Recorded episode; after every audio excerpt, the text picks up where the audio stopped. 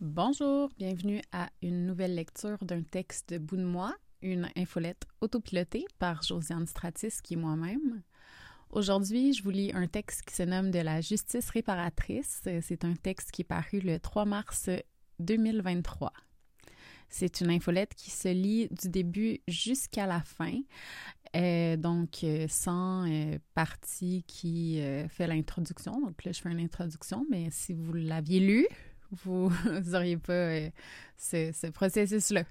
Alors voilà, je vais commencer la lecture de la justice réparatrice.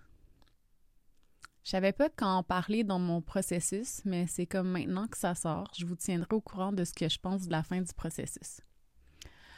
Au début décembre dernier, dans une volonté de faire de 2023 mon année des bons choix et du Healing Journey, j'ai appelé l'organisme Equijustice après qu'un ami m'ait expliqué son processus de justice réparatrice qu'il avait fait.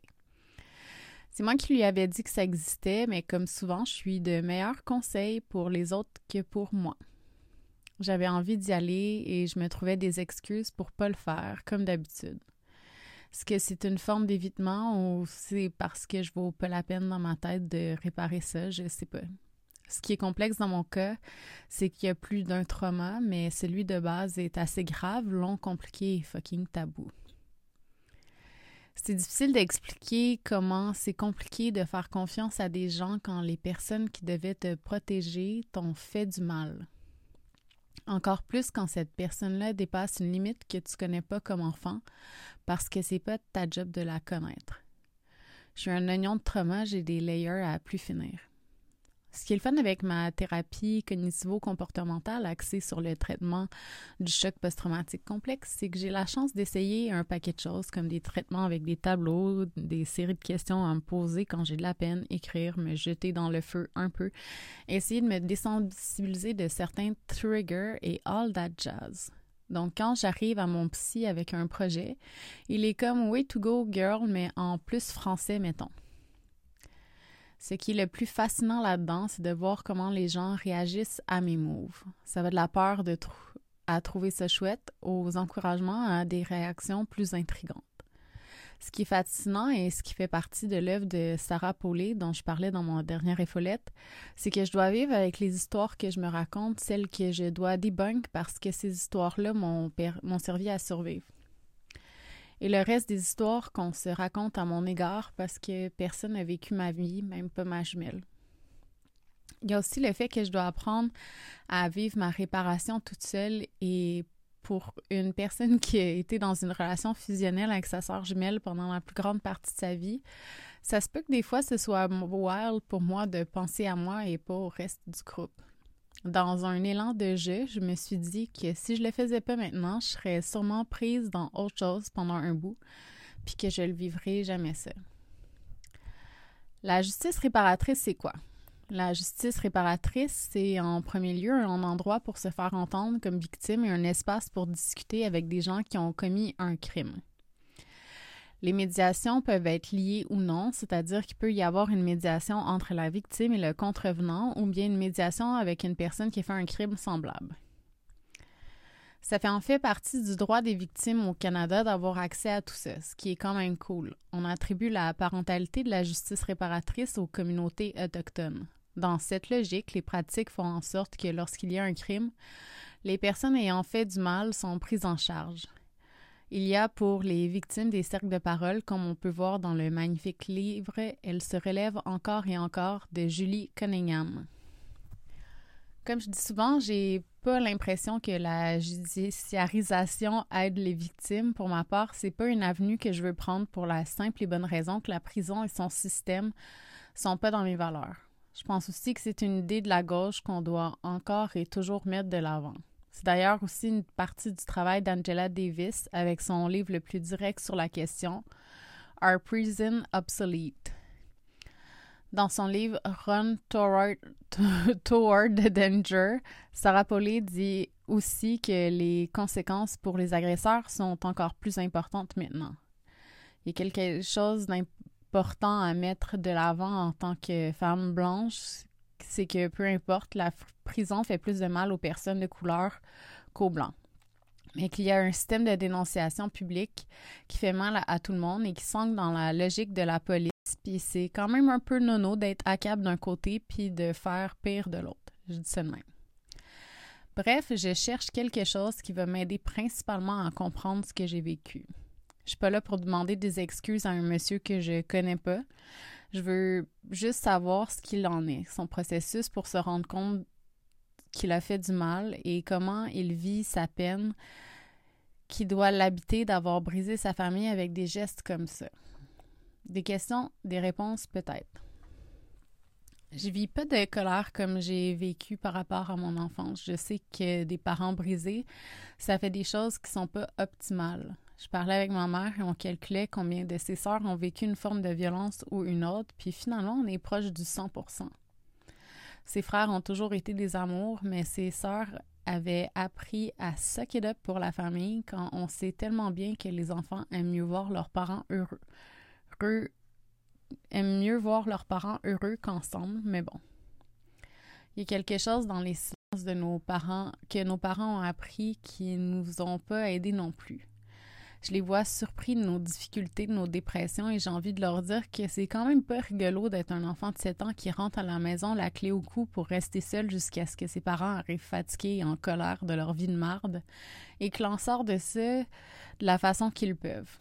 Je dis pas que c'est pour tout le monde. Enfin, j'espère tellement, mais si je me mets à compter combien de mes amis proches ont eu des parents immatures, pas super nice, c'est la grande majorité. Sauf que personne n'en parle parce qu'encore une fois, l'image de la famille est trop importante. Puis je suis pas mieux que personne, je pourrais clairement nommer la personne qui m'a agressé sexuellement quand j'étais petite, mais j'ai pas envie de faire vivre cette affaire-là à du monde qui ne sont pas responsables des actes des autres. C'est beaucoup demander qu'une personne soit capable de ne partir de rien pour donner du mieux quand la personne doit aussi processer ses propres traumas. Ça excuse rien, mais c'est aussi la beauté du pardon. La personne n'a même pas à le savoir. Fait que je m'en vais poser des questions et je veux entendre une personne reconnaître ce qu'elle a fait puis qu'elle m'explique. Parce que des fois, essayer de trouver une explication à ce qu'on a vécu, ça permet d'humaniser la personne devant soi et de mieux comprendre que c'est un humain qui savait pas trop ce qu'il faisait. Parce que je le sais qu'en tant que survivante d'inceste, c'est pas le sujet le plus le fun à amener à table. C'est pas comme si, c'est pas comme si avouer qu'on n'aime pas la sauce à spag, c'est plus profond que ça. C'est comme avouer qu'on est brisé depuis qu'on est petite. C'est comme dire Hey, à partir de maintenant, tu vas la mettre, la petite étiquette, quand tu me vois. Puis c'est pas drôle du tout, mais une amie d'école me disait qu'elle aussi, elle avait vécu ça, le même type de relation que moi, et on se connaît depuis 2007. Puis comme il y avait des enfants autour, on parlait comme si c'était un vol de maison. Ce qui fait du sens quand on y pense. C'est différent de se faire voler par un membre de la famille que par une autre personne. Comme c'est différent la peur et l'abus de confiance qu'on se violer par un ami versus un inconnu. Pour avoir vécu la ribambelle, je sais comment c'est différent. Est-ce que ça va changer ma vie? Sûrement pas. Est-ce que je vais apprendre quelque chose que j'ai jamais entendu nulle part? Sûrement pas non plus.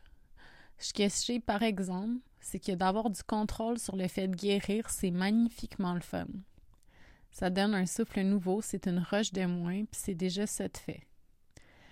Puis je dis souvent que je me sens comme une petite chose brisée, mais aussi je sais pas me, réparer. Je sais que je dois le faire moi-même, puis c'est parfaitement correct, mais c'est quoi les étapes? C'est pas comme si je peux demander à une chargée de de me faire un tableau de Gantt. Se réparer, c'est messy, comme quand on fait le ménage, il faut parfois faire la paix avec le fait qu'il faut que ça traîne pour qu'on ramasse. Puis je suis tannée que ça traîne. Alors euh, voilà, c'est ce qui termine la lecture euh, de l'infolette qui, se qui se nomme de la justice réparatrice. Euh, c'est une infolette qui était réservée aux abonnés payants. Donc, il y a la liste des, des, des sources pour le petit paragraphe sur ce qu'est la justice réparatrice, mais je vais je vous les lire. Donc, sur justice.gc.ca, on peut trouver des, euh, des ressources. Il y a eu un article sur le devoir, le site de Equijustice avec qui je fais ma justice réparatrice. Il y a aussi le site victimedabord.gc.ca. Il y a le site laloijustice.gc.ca, le Wikipédia de Restorative Justice et Éducalois qui en parle. Donc euh, voilà. Et euh, si jamais vous faites un processus de justice réparatrice et que vous ne savez pas à qui en parler, mes inbox sont toujours ouverts. Euh, vous avez juste à vous abonner à mon infolette et à répondre. Ça va m'envoyer un message. Sinon, je crois que Josiane S à substack.com, ça fonctionne. Puis, vous pouvez toujours me lire en exclusivité avant d'avoir les textes qui sont lus. Donc, euh, c'est sur josianes.substack.com. Et je voulais remercier les gens qui euh, s'abonnent avec les abonnements payants. Vous ne savez pas comment vous m'aider dans la vie à pouvoir me payer les petites choses qui me manquent. Fait que voilà, merci, bye bye.